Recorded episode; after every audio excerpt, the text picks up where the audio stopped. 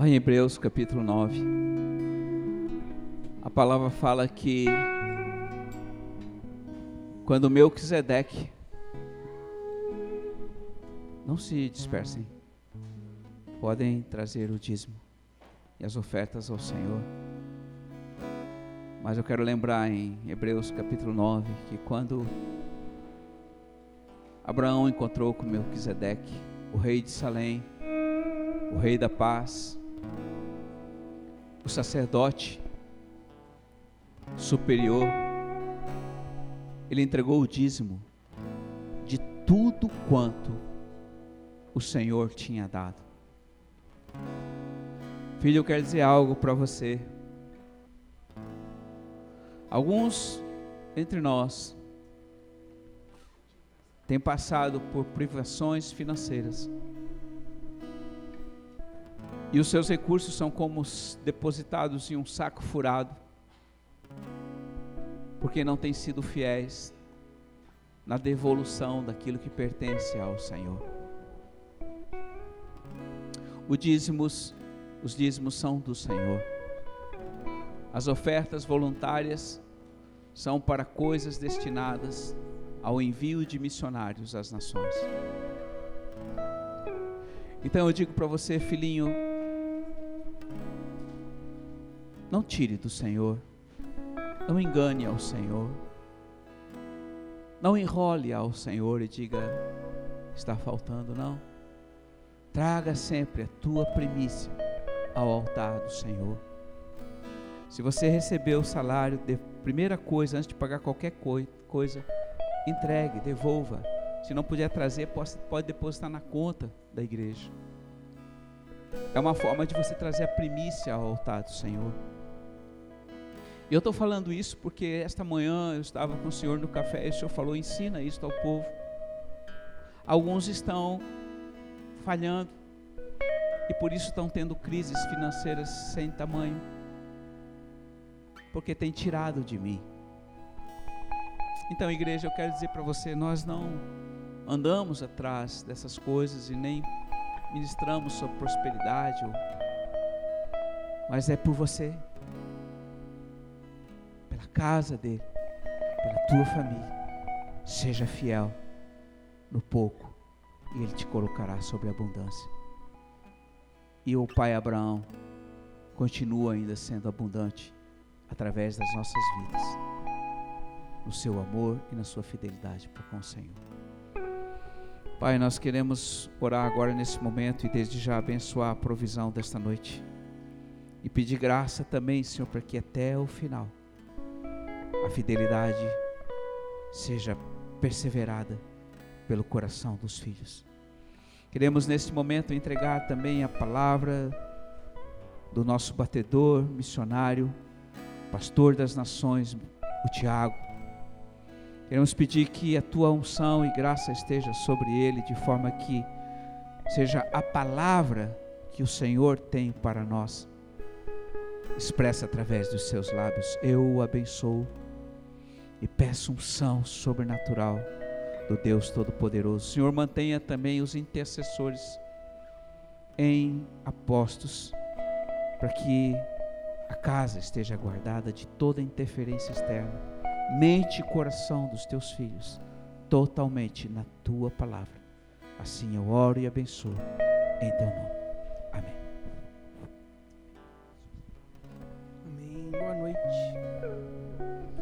Então no horário nobre. Até fechei a camisa para ministrar, né? Meu pai se manifestando. Quantos sentiram a presença do Senhor aqui hoje? A presença de Deus ela tem sido muito intensa no nosso coração e nas nossas igrejas. E eu acredito que essa é uma herança que nós temos pelo nosso histórico de vida, pelo que a gente tem caminhado desde o início da igreja, que ano que vem vai estar fazendo seus 20 anos. E hoje a gente consegue colocar os nossos joelhos no altar e a presença do Senhor vem não por mérito nosso, mas pelo mérito realmente da caminhada e do histórico que nós tivemos, até das pessoas que não estão mais entre nós, até das pessoas que de alguma forma ajudaram a construir e colocar lenha aqui, até de pessoas que talvez hoje sejam nossos inimigos, mas que um dia estavam conosco sendo os nossos amigos. Deus deu pra gente uma palavra há pouco tempo dizendo que muitas vezes nós passamos por pontes, mas a gente não lembra e nem presta atenção em quem foi que construiu as pontes. E a mesma coisa acontece com a presença de Deus nas nossas vidas hoje, como igreja. A mesma coisa acontece com o que nós temos feito nas nações, o que nós temos vivido em Jerusalém, de que não é o presente, mas é a consequência do que nós temos vivido nesses 20 anos. E se você está aqui essa noite é porque você faz parte desses 20 anos. É porque você faz parte de um todo, não importa quando que você entrou, não importa se hoje é a primeira vez que você entrou aqui. Deus te colocou aqui porque Ele tem algo essa noite para nós. Ele tem algo para as nossas vidas. E eu queria compartilhar, começar compartilhando um pouco. Vocês sabem que há cerca de mês passado eu acabei fazendo uma longa viagem entre seis países, onde eu fiquei mais tempo em, em Portugal e também fiquei um tempo na nossa casa para fazer a mudança da nossa casa em Jerusalém. E o que eu queria começar falando é que o como é fácil a gente se acostumar com as coisas que o Senhor tem dado. Não importa o quão excelente elas sejam, não importa o quão extraordinária elas sejam. Nós temos um. Talvez a gente tenha herdado isso que a própria palavra fala lá em Gênesis, que quando o pecado surgiu na terra, lá em Adão e Eva, nós recebemos uma herança carnal, nós recebemos uma herança maldita.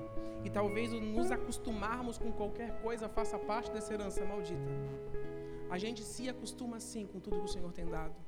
A gente se acostuma, por que, a palavra é tão, dá tanta ênfase em, em, em vários momentos da Bíblia em voltar ao primeiro amor? Porque a gente tem que lembrar o que o Senhor fez sobre as nossas vidas, porque a gente se acostuma.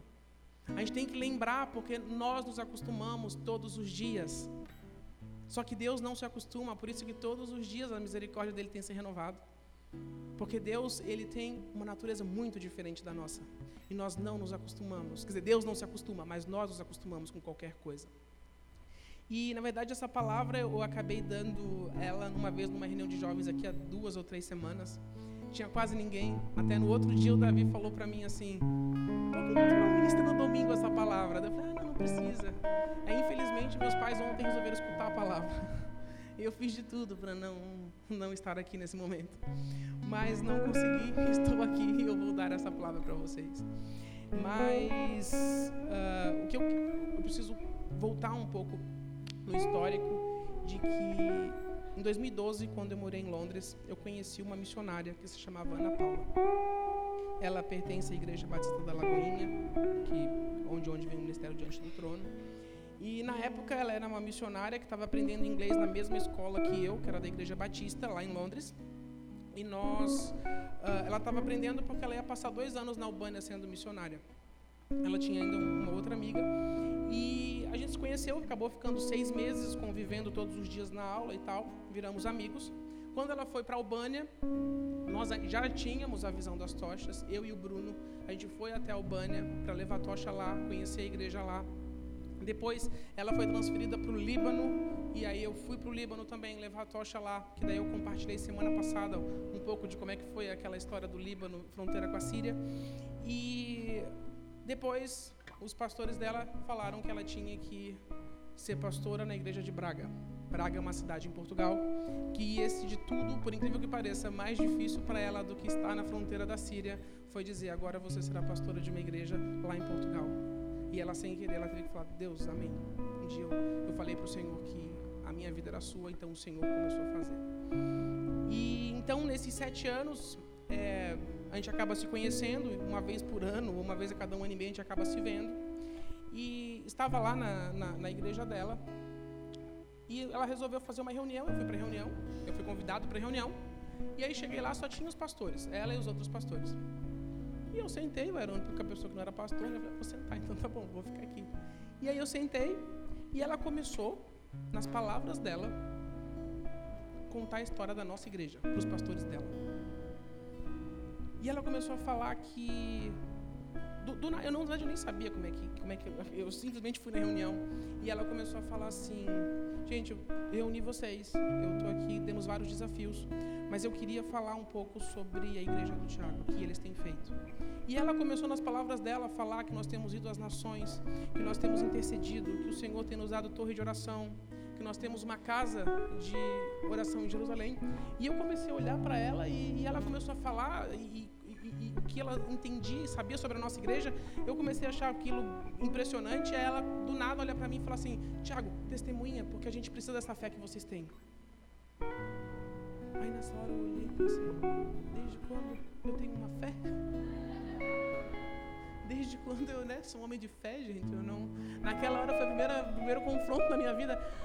Mas só que né, era eu, os pastores, ela falou, não, compartilha a tua fé. Eu falei, Deus, mas o que, que eu vou falar?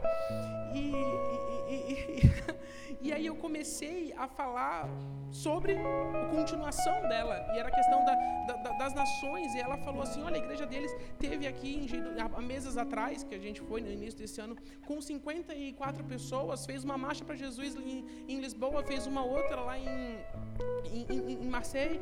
E e é impressionante, e eles têm só 170 pessoas. Eu falei, é verdade, nossa igreja, ela é pequenininha.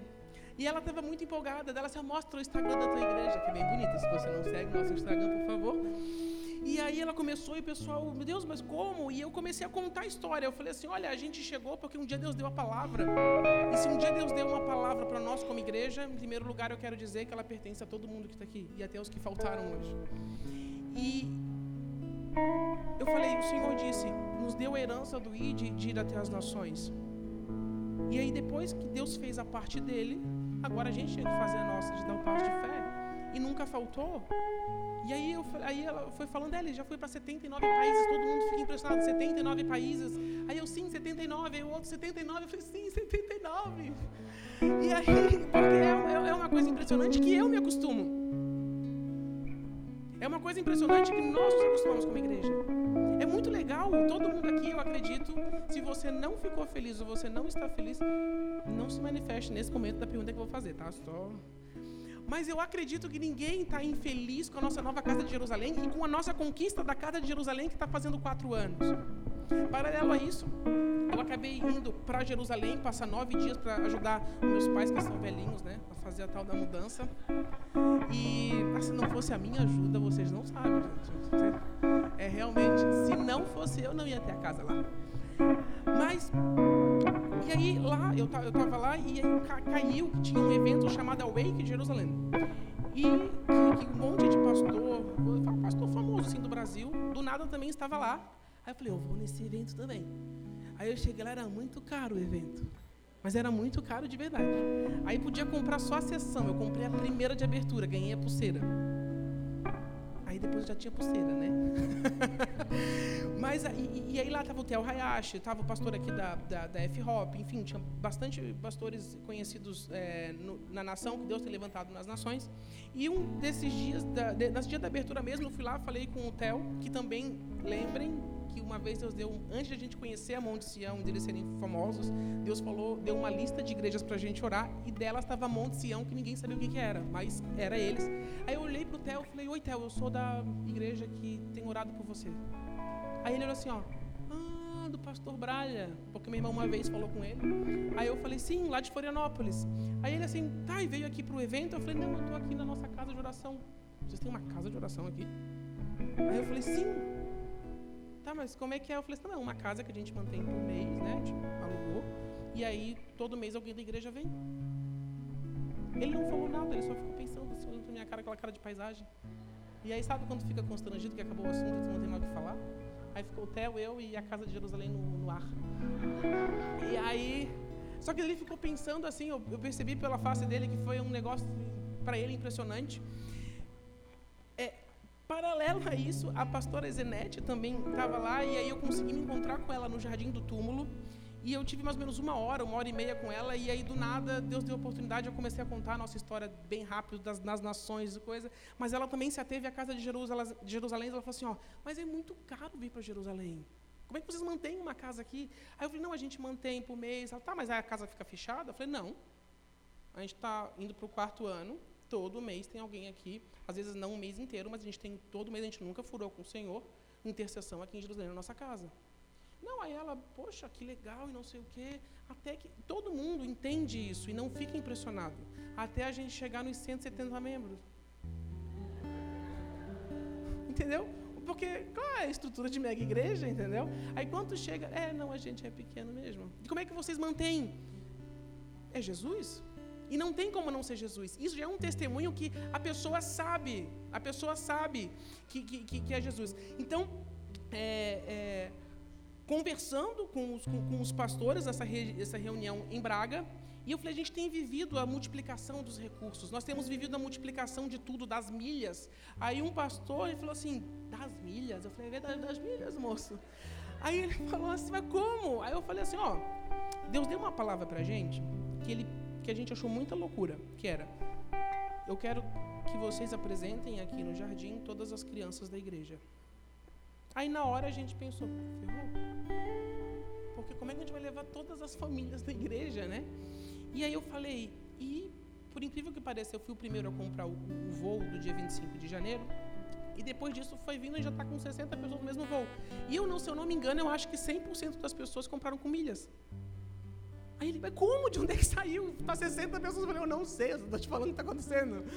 E aí ele falou, tá, mas as pessoas, então, elas têm dinheiro? Eu falei assim, não. Aí eu fui lembrando, né? Eu falei assim, não, as pessoas têm, têm gente tem empregada doméstica, tem gente que, que, que é motorista da SAMU. Aí eu fui falando de cabeleireiro. Ela tá, mas como é que chega em Jerusalém? Eu falei, olha, é, é Deus fazendo, porque Deus deu uma palavra. Nós temos vivido como igreja que o que Deus deu uma palavra e o reino de Deus ele não é em hora alguma bloqueado ou limitado por causa de recursos. Deus dá uma palavra, nós temos que simplesmente obedecer ao Senhor. E aí as portas que vão se abrir ou se fechar é com o Senhor. E a gente se preocupa muito com, com o percurso, principalmente com as questões dos recursos, como se eles limitassem o reino. Se os recursos limitassem o reino, a gente não estaria nessa casa por 10 anos. A gente conseguiu sempre bancar o aluguel desse lugar. Nunca faltou. A gente consegue bancar o aluguel de Blumenau, de Timbó, de Camboriú, de Jerusalém 170 pessoas, porque juntando todo mundo, né? Aqui não tem nem 100. Então, juntando todas as nossas igrejas, nós temos todos esses aluguéis, e, e mas eu não, não quero focar no financeiro, eu quero focar que a gente se acostuma com o que o Senhor tem dado. E a nossa história como igreja tem impressionado a outros. Tanto que eles chegaram e falaram assim: a nossa igreja sede, que é em Belo Horizonte, que tem apenas 60 mil membros, uma igreja, 60 mil membros tem a Lagoinha de. Não chega aqui com 54 pessoas em, Portu... em Portugal. Mas eu também não estou falando que eles estão certos ou errados, porque eu não sei se eles receberam esse chamado, mas a gente recebeu. E Deus falou, vai, a gente foi. E aí o que aconteceu? 54 pessoas pararam em Portugal para fazer uma marcha para Jesus. E a vergonha alheia. A gente chega lá no meio de Lisboa, né? Bota as bandeiras e vai com fé. Que... Mas o importante é a gente tinha que fazer o que Deus pediu. Não importa nossa vergonha alheia, não importa o que está se passando. Deus pediu, Deus abriu a porta, Deus fez as pessoas chegarem até lá. A gente tem que obedecer ao Senhor em todo o tempo. E o Senhor, ele além disso, ele é uma pessoa que ele nos dá nos mínimos detalhes. Eu tenho certeza que você aqui, você tem sim exemplo na sua vida do que Deus tem feito. Mas eu tenho certeza também que você tem se acostumado. Eu, há pouco tempo atrás, é, em outubro, eu esperei 29 anos da minha vida, 29 anos da minha vida para conseguir um carro. Vocês não sabem como foi uma coisa muito legal para mim. Eu fiquei muito feliz. Mas a alegria da primeira semana não é a mesma de hoje. Não é. É uma coisa. E, e isso acontece conosco em todo o tempo. E eu hoje estou começando a ver esse tipo de atitude como algo que é da nossa herança carnal. Porque não significa que eu sou ingrato. Ah, não, não gosto mais do meu carro. Meu Deus, me não. Escuta, eu gosto bastante, Senhor. Mas significa que eu me acostumo com as bênçãos do Senhor. E nós nos acostumamos com as bênçãos do Senhor. Nós nos acostumamos com a presença do Senhor, como foi hoje aqui nesse lugar. Nós nos acostumamos com o que nós temos orado, porque o Senhor ele é tão querido que nós temos orado e Deus tem dado. Porque a palavra fala em, eu escrevo porque eu, esqueço mesmo as coisas. Em Tiago 4:3. Pedis e não recebeis porque não sabeis pedir. Ano passado, nós fizemos aqui a cantata e foi a nossa primeira cantata que foi filmada, até o, o filmou, Deus te abençoe. E aí ali quando a gente pegou a gravação e a gente olhou com toda a nossa limitação de som, de iluminação e tudo que a gente a gente é capaz de fazer um, um mas a gente estava limitado em principalmente equipamentos. E aí eu lembrei, ele falou, não, pedis e não recebes por não saber pedir. Então o que, que a gente fez? A gente juntou todo mundo do, do, do louvor. O que, que a gente precisa? A gente colocou, fez uma lista de tudo que a gente precisava. A gente fez uma lista de quanto custava. Só ali já dava para desistir. Eu falava assim, hum, pai, não é dessa vez. Mas a gente cria e a gente começou a orar no altar. A gente pegava aqui a nossa listinha, a gente ficava na, toda a nossa oração do, do, do, louvor intercedendo. E ia intercedendo, ia pedindo. E, incrivelmente, o Senhor foi dando todas as coisas. E hoje a gente, a gente vê o montante e a gente sabe que a gente não teria como comprar. Claro que a vida né, é em prestações, não significa, né? Elas, elas existem, as prestações elas não terminam. Mas é, a gente conseguiu os equipamentos, mas o reino ele não, o reino Deus não precisa dos equipamentos para o reino acontecer. Só que em determinado momento os equipamentos eles foram parte do percurso e a gente orou e Deus fez, porque Deus não vai nada no reino limitado por conta de nada. A única coisa que vai limitar é o meu não para o Senhor, porque nem o inferno vai poder limitar. Porque a vontade de Deus é soberana, porque a Bíblia também fala: quem poderá contra o braço forte do Senhor e quem impedirá o seu agir. Não é céus, não é inferno, não é nada, a não ser a minha vontade falando não para o Senhor. A minha vontade com Deus, eu não quero. Eu não quero o Senhor, eu não quero viver uma vida com o Senhor, como muitas pessoas fazem. E o Senhor é tão querido que ele fala: tudo bem, mas eu continuo te amando. E o costume, ele tem sido realmente parte das nossas vidas. Ele tem sido parte da minha vida. Essa casa aqui, eu realmente gosto dessa casa, eu gosto do nosso casarão, sabe? Eu acho aconchegante. Mas eu vejo as rachaduras da parede quando eu entro aqui. Quando eu desço, eu vejo que a luz está fraca e que tá, a parede está mofada. Sabe? Eu vejo que o corredor está cheio de lâmpada pifada. E muitas vezes eu olho para isso e eu reclamo, ou então eu penso, poxa, que coisa ruim. Mas, na verdade, olha o que o Senhor tem dado. A gente tem mantido esse lugar durante dez anos. Mas, pelo costume, a gente acaba olhando para as coisas ruins e é assim que a gente também tem feito um com os outros. Eu tenho olhado para a Renata e visto os defeitos da Renata, as rachaduras da Renata. Mas não significa que a Renata é virada em rachaduras, que ela é virada em defeitos. Só que quando a gente se acostuma, é isso que acontece. Ou vai dizer que você não explode muito mais fácil com a sua família. Ou vai dizer que você se estressa muito mais fácil com a pessoa que é, está lá dentro da sua casa. Por quê? Porque você já está acostumado com ela, então você só consegue ver o defeito. É igual essa casa. A gente está acostumado com ela, então a gente vê o quê? Que um dia caiu água aqui, manchou para sempre esse, que eu até hoje não sei como é que aconteceu, o carpê, e toda vez que eu olho, eu falo, é, tá manchado. O carpê tá manchado. Mas a gente não, mas Deus, está falando assim, ó, para de olhar para as coisas e olha para o todo. O todo é, vocês têm uma casa no centro da cidade que tem servido a igreja não apenas de forma espiritual, mas natural. Porque tem pessoas que precisam desse lugar aqui durante a semana para poder almoçar. Tem pessoas que precisam aqui porque às vezes estão no centro, precisam descansar. Tem, enfim, isso aqui tem sido realmente o nosso lugar de refúgio. Mas a gente consegue, às vezes, olhar realmente os problemas, olhar porque o irmãozinho, poxa, está lá, ele vem e deixa tudo sujo sempre. Porque as coisas ficam bagunçadas, porque o almoxarifado fica trancado, aberto, não sei. Só que o que isso significa? Significa que muitas vezes nós acabamos colocando a nossa atenção em coisas que são muito pequenas quando nós olhamos o todo. E aí isso gera rachadura entre um e o outro. Muitas vezes Deus falou com a gente na metade desse ano no retiro de, da conferência profética sobre santidade relacional, que é a não, não rachadura, feia essa palavra, a não contrário de problema eu meu com a Renata novamente. De, não, de, de eu realmente amar o, o, meu próximo, amar o outro e perceber que o inimigo tem sim me feito olhar para as rachaduras da vida de cada um e isso tem me feito, em vez de abençoar as pessoas, falar das pessoas e tem realmente me afastado das pessoas, quando o reino, na verdade, ele é feito apenas para pessoas. O reino de Deus não existe se não for por pessoas. O reino de Deus ele não existe por causa desse casarão. O reino de Deus não existe por conta de recursos. O reino de Deus é de pessoas para pessoas, porque Jesus morreu por pessoas.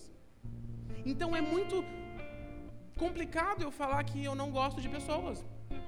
Então eu não gosto do reino. Então eu não gosto do próprio Deus.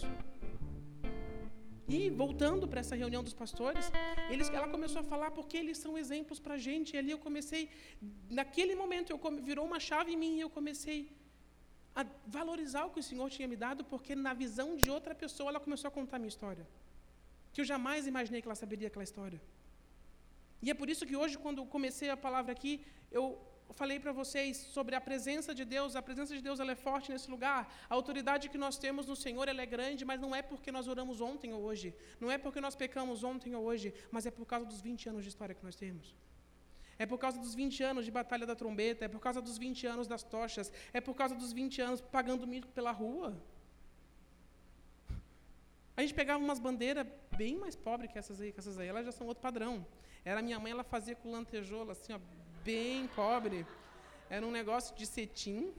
Aí a minha mãe resolveu, tipo, né? Era um escrito assim, ó, Jeová Rafá, mas era, era mal feito. Desculpa, mãe, mas era mal feito mesmo. E a gente saía pela rua, pela, a gente foi pela a gente foi para Beira-Mar, a gente foi para essa pracinha que a gente andou, a gente foi o Morro da Cruz, a gente ia. Eu lembro da Grace com um pandeirinho assim, ó, todo descompensado, porque a Grace até hoje não é compensada no pandeiro, mas ela acreditava na época que ela sabia tocar pandeiro. E ela saía empolgadaça cantando as músicas, mas o que, que ela estava fazendo? Ela estava atraindo a presença para hoje. No dia que se chama hoje, quando a gente está aqui e fala, Senhor, nós queremos a tua presença, a presença de Deus vem. Porque é um histórico. É o que o Senhor tá, o que o Senhor falou para a gente há pouco tempo sobre as pontes. A gente olha apenas para o momento que nós estamos passando e não para quem foi que teve que projetar, quem foi que teve que pagar o preço. Hoje nós estamos vivendo um romper no Brasil de, de, de, que realmente o avivamento, eu creio que está chegando na nossa nação, onde em vários pontos do país tá, tá, tá, vamos encher estádios, tem o Descende, Deus está fazendo, mas Deus não está fazendo porque hoje teve alguém que começou a fazer. Deus está fazendo porque realmente tem um histórico de pessoas, de igrejas e de corpo do Senhor que desde, sei lá, dos anos 70, dos anos 80, começou a buscar o Senhor, começou a buscar o Senhor. A própria Lagoinha é uma igreja que abençoou o país inteiro, porque ela nos ensinou a começar a adoração de uma forma que antigamente era só corinho. E muita gente odeia eles, porque isso também é outra coisa do reino. Se alguém te odeia, Tiana, é parte do reino. A gente não tem que ter raiva da pessoa. Isso faz parte do reino. Todos os discípulos foram odiados. Todos foram odiados. E eles não eram pessoas que estavam na. Né? Jesus foi odiado. Então não é uma questão de, ah, eu odeio a pessoa que me odeia. Deus fala. Recentemente uma pessoa chegou para mim por causa de, de, uma questão de trabalho, perguntando. E aí eu falei assim: olha, é, é realmente na situação ruim que Deus vai moldar o coração. É realmente na situação ruim que Deus vai forjar o coração. Porque nas coisas boas elas já são boas. É nas ruins, é nas tribulações. E, e o que, que é a fé? Eu tenho entendido cada vez mais que a fé é um fechar de porta atrás da outra porta. E aí sempre é uma sequência de porta fechada. Porque se a porta tivesse aberta, a gente não estava de fé. Só que a palavra também fala que Deus é aquele que abre e fecha a porta. Então, muitas vezes as tribulações é próprio Senhor que está colocando nas nossas vidas, fechando as portas, para que a gente tenha que realmente interceder, orar, clamar, buscar a presença de Deus para que a porta se abra. E a forma com que nós passamos pela tribulação diz quem nós somos. Se a forma que nós passamos na tribulação é de murmuração, é de derrota, é de parar de oração, e isso não tem lógica.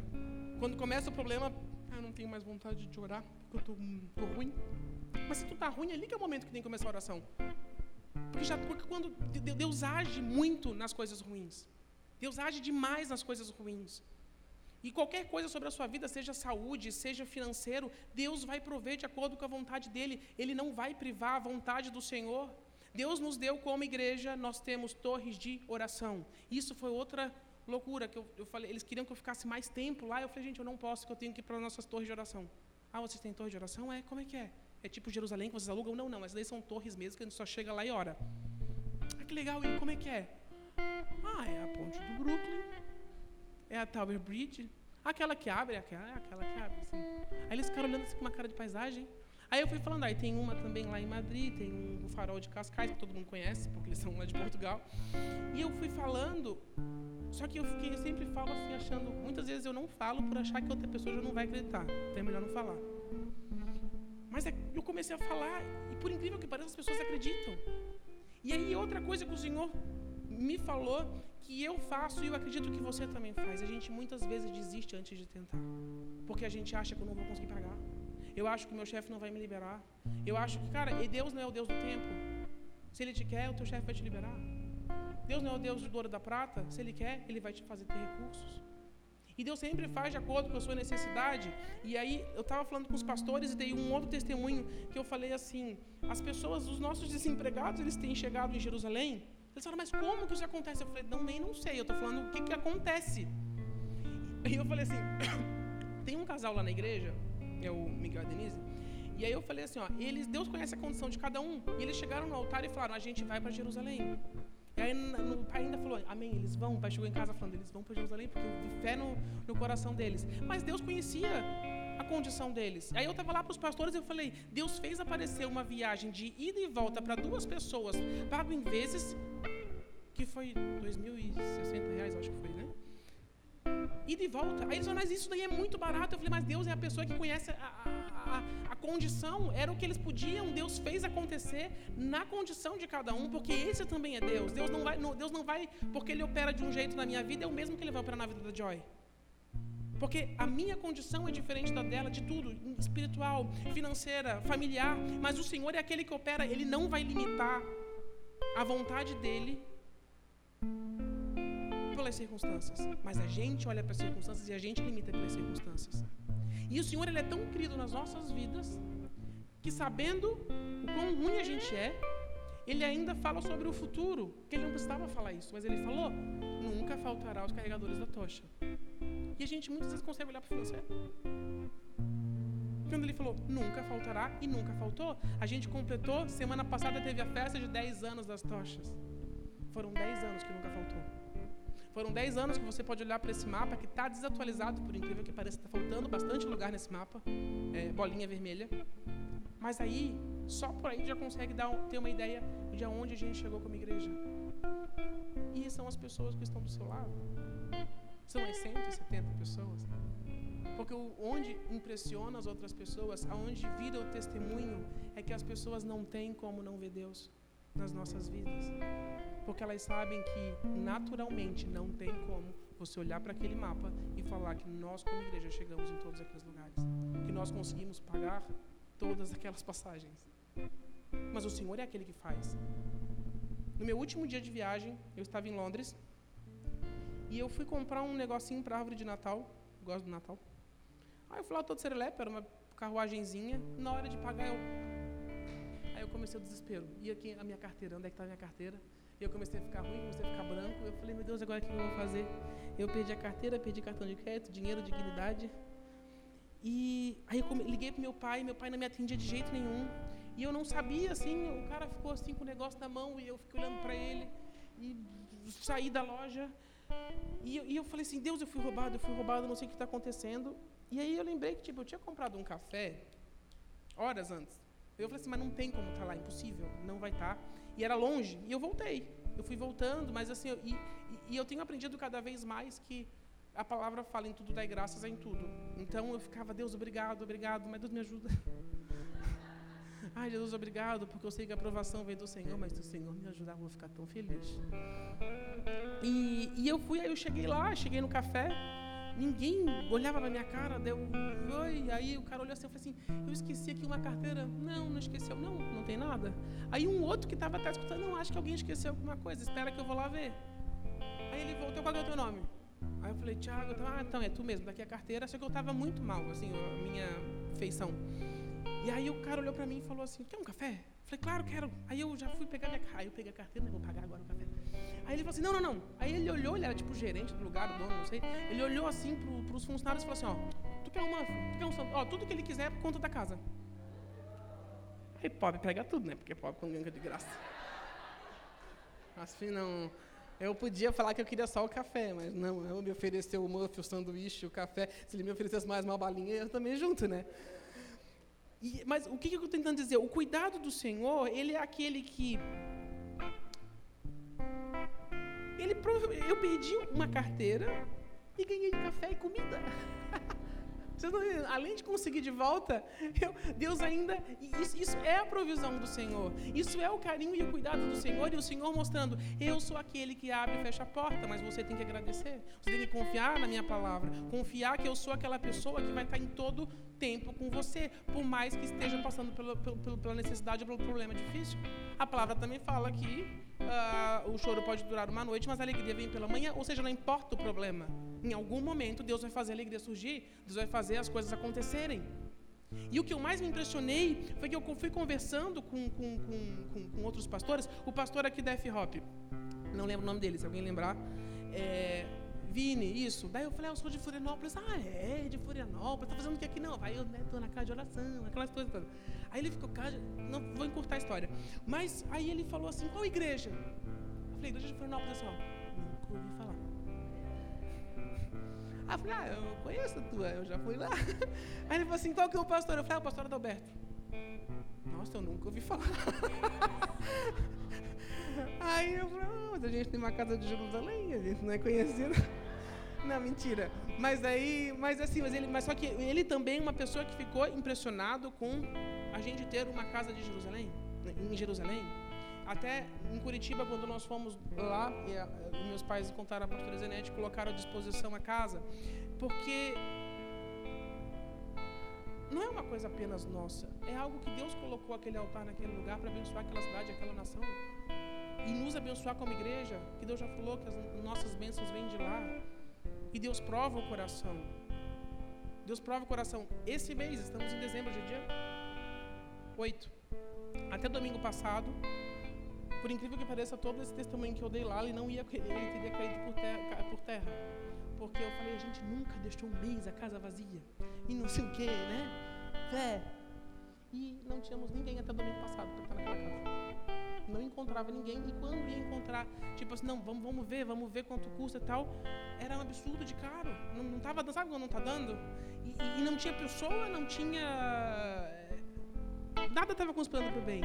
E aí eu, eu fiz uma oração e falei assim, Deus, mas, poxa, mês passado eu estava lá, tipo, Deus nunca deixou, a gente não deixou o altar vazio e é Deus que faz, a gente só diz, gente só diz que quer e o Senhor abre as portas, mas as portas todas estavam fechadas.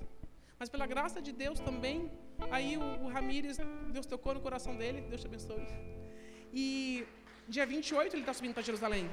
Ele vai pegar o finalzinho do mês. Ele vai chegar lá dia 29.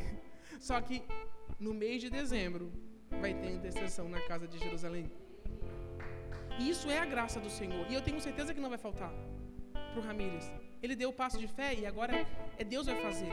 Domingo passado, meu irmão estava aqui no nosso palco, no final do culto, falando: gente, ora, porque a nossa ponte, nossa, também a gente tem uma ponte a ponte de Florianópolis, que a gente está se apossando, né? mas é, vai ser reaberta. Nós temos várias palavras a respeito da ponte, não, é, não vou falar agora sobre isso. Mas mano falou: vamos colocar em oração, porque a gente estou entendendo de Deus que a gente tem que estar tá lá se apresentando.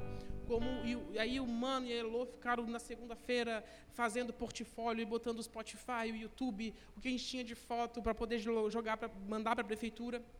E, de repente, na sexta quinta-feira? Quinta-feira. Sexta-feira, a gente foi realmente uh, aceito e a gente vai se apresentar na abertura da ponte. E a gente vê o Senhor nisso. E aí eu coloquei no grupo do louvor assim, gente, a gente orou, a gente pediu, Deus fez a parte dele. Agora, a gente está com cantata semana que vem, cantata na outra semana, ensaio moendo. No, é dia 31 que a gente tem aqui na igreja a festa do ano novo e vai ter que estar lá dia 30. Não é a murmuração agora, a nossa, a nossa parte agora é o que, que é? vai ter que fazer ensaio da cantata junto com o ensaio do dia 31, vamos ter que escrever uma história nova. A Grace chegou assim, ó, num grupo, olha, gente, enquanto não passar a cantata, eu não consigo pensar em fala, eu não consigo pensar em nada, porque nem o teatro está montado ainda. Como é que eu vou montar um outro negócio para uma outra semana? Por enquanto a gente está no não sei. Só que a palavra fala em Tiago 4:3, pedis e não recebeis por não saber pedir. A gente pediu e a gente recebeu. E agora a gente não sabe o que fazer. Entendeu? Então, e, e, e, muitas vezes isso também acontece na nossa vida. Quantas e quantas vezes tem pessoas no nosso meio que estão lá orando, intercedendo e pedindo, Deus, eu estou precisando de um emprego, eu preciso. E isso daí é muito comum. E aí Deus vai lá e dá um emprego. Passa, sei lá, um pouco tempo. Não, porque o Satanás está lá dentro. Porque a minha chefe, tu não sabe como é que é a minha chefe? Pô, mas não foi né? A pessoa às vezes até testemunhou na igreja, falando que o Senhor deu agora, né? Aquela coisa, se o trabalho fosse bom, se chamava férias. Mas, claro que vai ter os seus problemas, mas é nessas dificuldades que o Senhor vai moldar o teu coração. E o Senhor molda o nosso coração principalmente na submissão.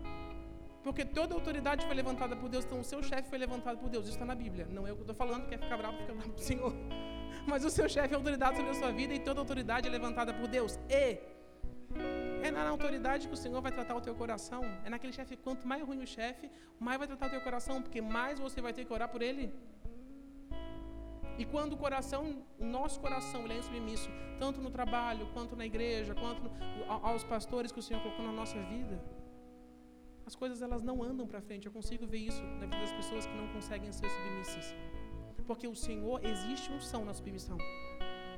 Mesmo que a pessoa que esteja sendo submissa, esteja às vezes sendo injustiçada ou tendo, ela tinha razão, só que a autoridade é colocada pelo Senhor sobre a vida daquela pessoa. E também a palavra fala que é, eu esqueci, que é a, a que é como pecado de feitiçaria. A rebelião é como rebeldia é como pecado de, de feitiçaria. E a rebeldia nada mais é do que não reconhecer a autoridade. Ah, mas o fulano é pastor, é. É, Deus levantou. Quer discutir com alguém? Discute com Deus. mas e o meu chefe? Discute com Deus? Não vai discutir com ele, não vai botar o dedo na cara dele e falar as coisas, tudo que você tem para dizer. Agora, se você reconhecer que Deus colocou esse chefe sobre a tua vida, vai vir unção sobre você e existe graça sobre você, porque existe graça e a honra dos céus sobre os submissos de coração. Deus fala isso na palavra. Em todo tempo existem autoridades, existem reis, existem uma série de hierarquias na palavra. E todo o homem ele está abaixo de alguma autoridade. E todas as pessoas estão abaixo da autoridade de Deus. Mas a gente muitas vezes quer dar palpite para Deus de como Deus tem que fazer as coisas. Eu mesmo, olha, se eu fosse Deus, eu já tinha tanta coisa que eu já tinha feito, né? E a gente não entende o meio. Né? Eu lembro que nessa missão que eu dei sábado, eu falei, Moisés, estava é, lá com o povo, o povo começou a pressionar ele que estava lá no deserto morrendo de sede, quero água, quero água, quero água. E o Senhor ele não usa as, as formas com que a gente pensa que vão ser também. E aí a gente fica às vezes bravo com Deus porque não foi da forma que eu quis. E aí Deus falou para Deus, Deus falou para Deus não, Moisés falou para Deus, Deus, é, é, o povo precisa de água, o que eu faço? Vai lá e bate na pedra. É água, Senhor. É, Deus, é, né? Precisa de água. Vai lá e bate na pedra. Deus, eu, eu, eu prometo, espera um pouquinho, eu já vou lá bater na pedra, mas eu estou precisando de água. O Senhor não falou assim, ó, bate na pedra, Deus falou, bate na pedra. E aí Moisés hesitou e ele estava com tanta raiva do povo, que também estava, tava, Deus estava fazendo tudo sobre o povo. Deus livrou eles da escravidão, Deus livrou o povo de Israel do, dos açoites, da fome. Deus estava dando provisão diária de maná sobre a vida deles e Moisés estava vendo essa murmuração porque o povo se acostumou com o que Deus estava dando e começou a murmurar. Era muito pior a vida no Egito, mas o povo se acostumou e começou a murmurar. E aí Moisés, vendo isso, ele ficou com raiva do povo. E aí, com raiva, ele falou: tá bom, então ele bateu na pedra, começou a fluir água. Mas por causa disso, ele teve raiva da palavra do Senhor, ele não entrou na terra prometida. E lá, quando ele já estava velhinho, que ele viu a terra prometida, o Senhor deu para ele ainda a opção: Você pode ir para a terra prometida, mas eu não irei com você. E aí Moisés falou: Deus, eu não quero entrar na terra prometida, eu prefiro ficar fora da terra com o Senhor do que estar nela sem a tua presença. E nós temos a presença de Deus. Nós estamos com a presença de Deus. E ela só existe porque hoje nós, um para os outros, nós somos exemplos. Não pelo que nós temos, mas pelo que Deus tem feito na tua vida, Brenda. Pelo que Deus tem feito na tua vida esse ano. As pessoas sabem disso, as pessoas veem isso e as pessoas veem Jesus. As pessoas, eu estava orando há um tempo atrás na ponte. E eu estava orando, todo dia eu estava orando, Deus, que, as pessoas vejam Jesus em mim, mas não porque eu estou cantando, não porque eu estou fazendo alguma coisa, mas todo dia eu orava e do nada chegou uma senhorinha e falou assim: Ó, eu vejo Jesus em ti. Aí eu falei, Jesus. Né? Eu fiquei impressionado. E aí ela falou várias coisas, assim, foi um momento bem estranho. E ela falou da vida dela, eu falei da minha. Era um dia antes de eu ir para Camboriú, inclusive, depois ia buscar a Belinha e a Amanda aqui. E aí uh, ela foi embora. E aí do nada ela voltou. Ela voltou e falou assim: ó, Deus mandou falar outra coisa para ti, o quê? Que ele falou que Deus tem, ele tem te usado para falar palavras amargas para as pessoas mas para você não parar, porque isso, essas palavras também são dele. Então, gente, ó, essa amargura aqui, ó, vocês, tá? Vocês discutem com o Senhor, não é comigo. Mas eu não quero me alongar. Eu quero que você entenda que o costume com as coisas que o Senhor tem dado é uma obra da carne. Porque faz com que a gente pare de dar valor para o que o Senhor tem feito. Sabe? Eh, pare de dar valor para o que montante e a gente vê só os problemas, a gente vê só os problemas, por exemplo, de responsabilidade ou de qualquer outra coisa sobre a vida dos nossos filhos. A gente vê os problemas de maturidade sobre os nossos pais. Nós vemos os problemas de personalidades entre as pessoas da igreja. Quando Deus está falando, elas existem essas rachaduras, mas eu também uso isso para te moldar. E não vai adiantar você ficar brigando, brigando, brigando. Não vai adiantar as famílias ficarem divididas. Não vai adiantar você ter raiva do seu filho ou do, do irmão que está do seu lado. Não vai adiantar, porque isso não é fruto do Espírito. E para qualquer problema na sua vida, o Senhor tem um fruto do Espírito. Para qualquer coisa existe de, de ruim, existe um fruto do Espírito que vai estar tá ali colocando a fé no seu coração e a graça para que você venha passar pela prova dando glória a Deus. Então que você possa realmente ser grato por tudo que o Senhor tem, tem dado. Que nós não venhamos a nos acostumar com a presença do Senhor, porque isso é o mais importante. E que nós possamos entender que o que o Senhor tem nos dado são grandes coisas. E que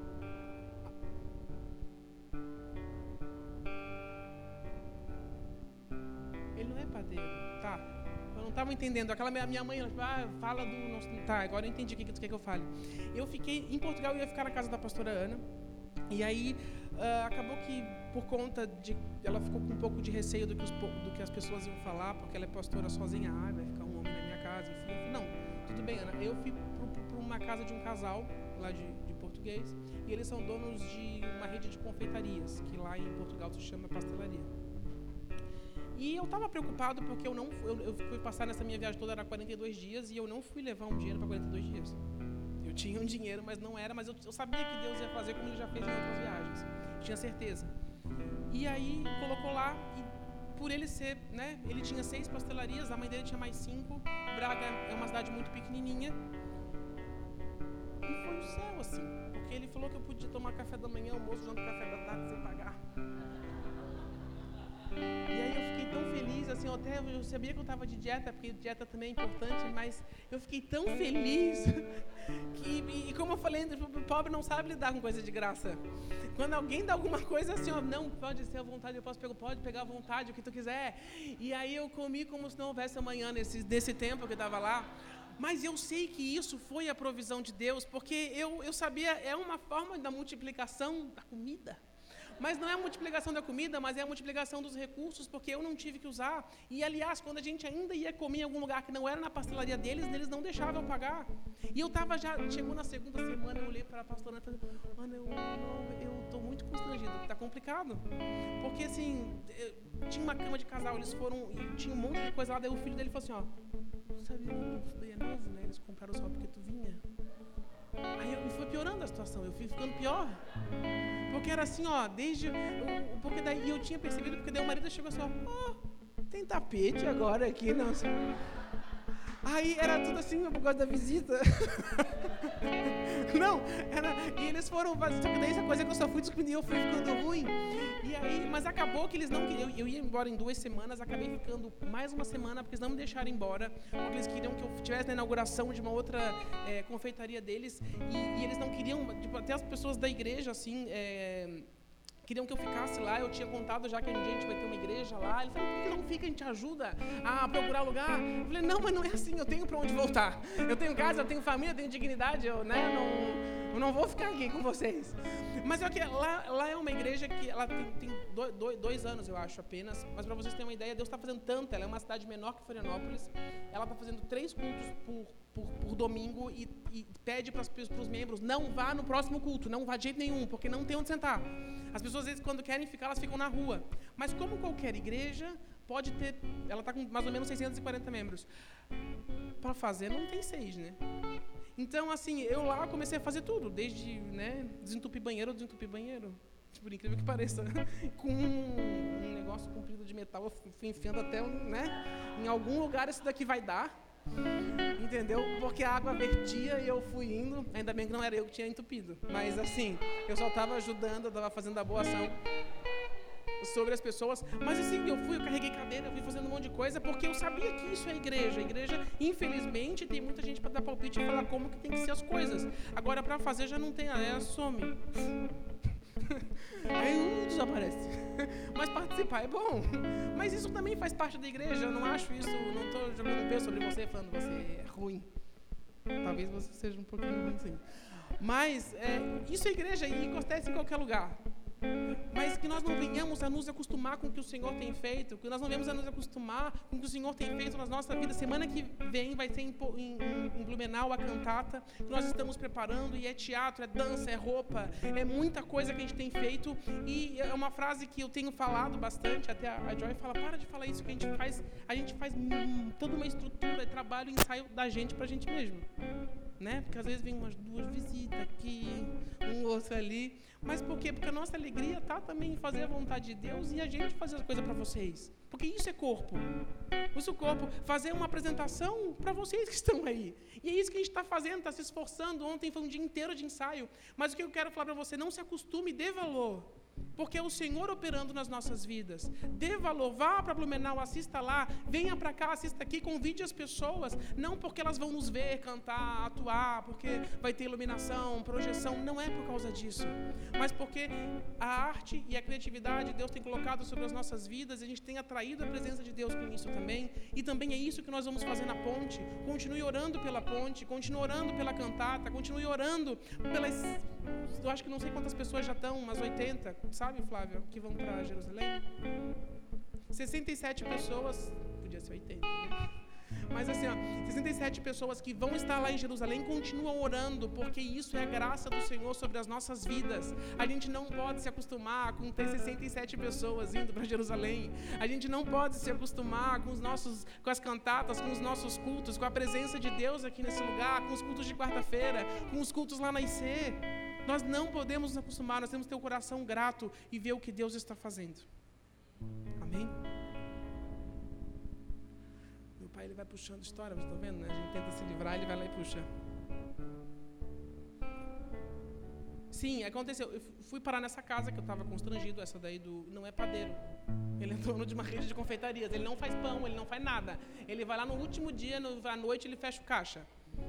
Inclusive o pessoal da igreja ficava zoando ele que ele falava que ele não trabalhava.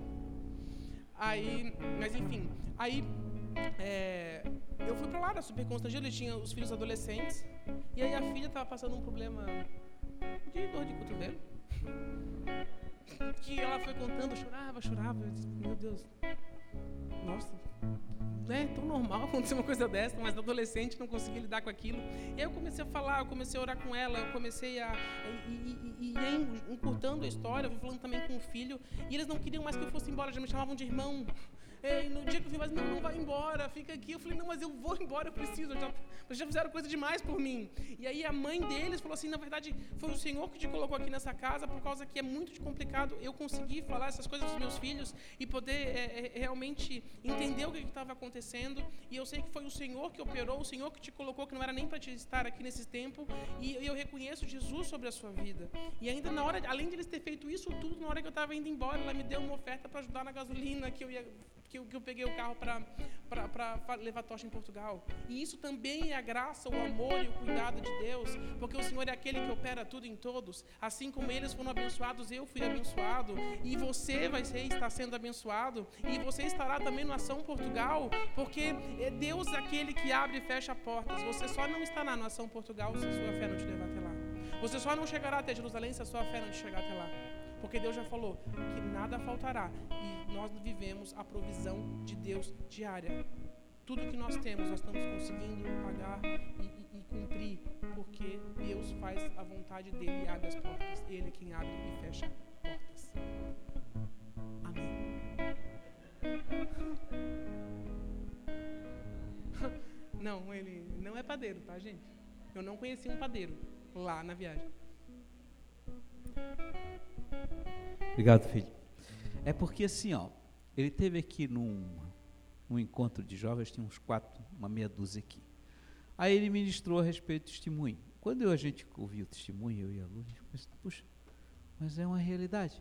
Porque os irmãos lá de fora começaram a contar a respeito do que nós vivíamos como igreja. E nós realmente não percebemos, porque a gente acostuma. Né? Esse maldito costume, né? Eu, eu, eu, eu, sempre procuro ficar vigiando, porque, cara, é muito fácil te acostumar com as coisas. E aí fica sempre olhando a coisa ruim. Mas eu glorifico a Deus porque a gente tem vivido isso pela graça, né? E durante esses 20 anos, desde que a gente começou, nós aprendemos, Lu e eu, aprendemos a depender do Senhor a cada dia. E eu sei que você que faz parte dessa congregação e das montanhas, você aprendeu a viver na dependência do Senhor a cada dia. Porque nós vivemos por fé, essa é a realidade. Nós trazemos à existência o que não existe, porque nós cremos num Deus que tudo pode. Amém, queridos? E assim, hoje eu tive boa parte aqui com o Senhor aqui, eu tive uma tarde assim com o Senhor, há muito tempo não tinha. E e eu não tem coisa melhor do que estar nessa casa, né? Então, irmãos, é não quero me alongar muito. Tem um cântico que eu ouvi quando eu estava aqui, e eu queria agora que você apagasse as luzes. Se você quiser, pode vir para frente, porque ele está ligado aqui em tudo que o Tiago falou. E esse cântico fala sobre a remissão do tempo. Remir o tempo. 20 anos se passaram. Poucos aqui estão conosco há 20 anos. Alguns estão um ano, Alguns chegaram bem depois. Mas eu quero dizer para você que aquele que te chamou, aquele que nos convidou e disse: Vem e faz, e encontrou um coração obediente, esse diz para você nessa noite, filho: não há limite. É tempo de você remir o seu tempo. Eu sei que muitos de vocês olham para trás e dizem, Senhor, eu perdi tanto tempo na vida. Mas Ele está dizendo hoje para você, querido, eu sou o dono do tempo, eu vivo na eternidade e você vive na eternidade comigo. Tudo que o Tiago passou e quando o, senhor, o Tiago levou ele para lá, ele nem imaginava. Ele, ele, ele, um dia o senhor falou: olha, vocês vão ser, vocês não vão participar do, do Ação Portugal, vocês serão Ação Portugal. E já começou a ser. E eu quero dizer para você, e a Ana Paula disse, Tiago, vocês vêm com 40 pessoas, né? Ele assim, não sei, eu não sei tu que está falando, mas ela profetizou 40. Então eu quero profetizar aqui para vocês, que como foi lá em Itá, todos vocês estão aqui estarão em Portugal, amém? amém? E que a única coisa que vai impedir de você chegar lá em Portugal para abençoar os nossos pais, porque eles são nossos pais, é a fé de vocês. Porque se você tiver fé e vier aqui para baixo, não há porta que ele não abra. Eu quero dizer, mês de dezembro, nós estamos levando o irmãozinho lá no final dos dois dias, mas já está pago. E já tem provisão para janeiro. Porque Ele é Deus. E eu confio nele, nós confiamos nele. Então, filhinhos, vamos ouvir esse cântico. Vamos ministrar este canto. E vamos viver a verdade que foi.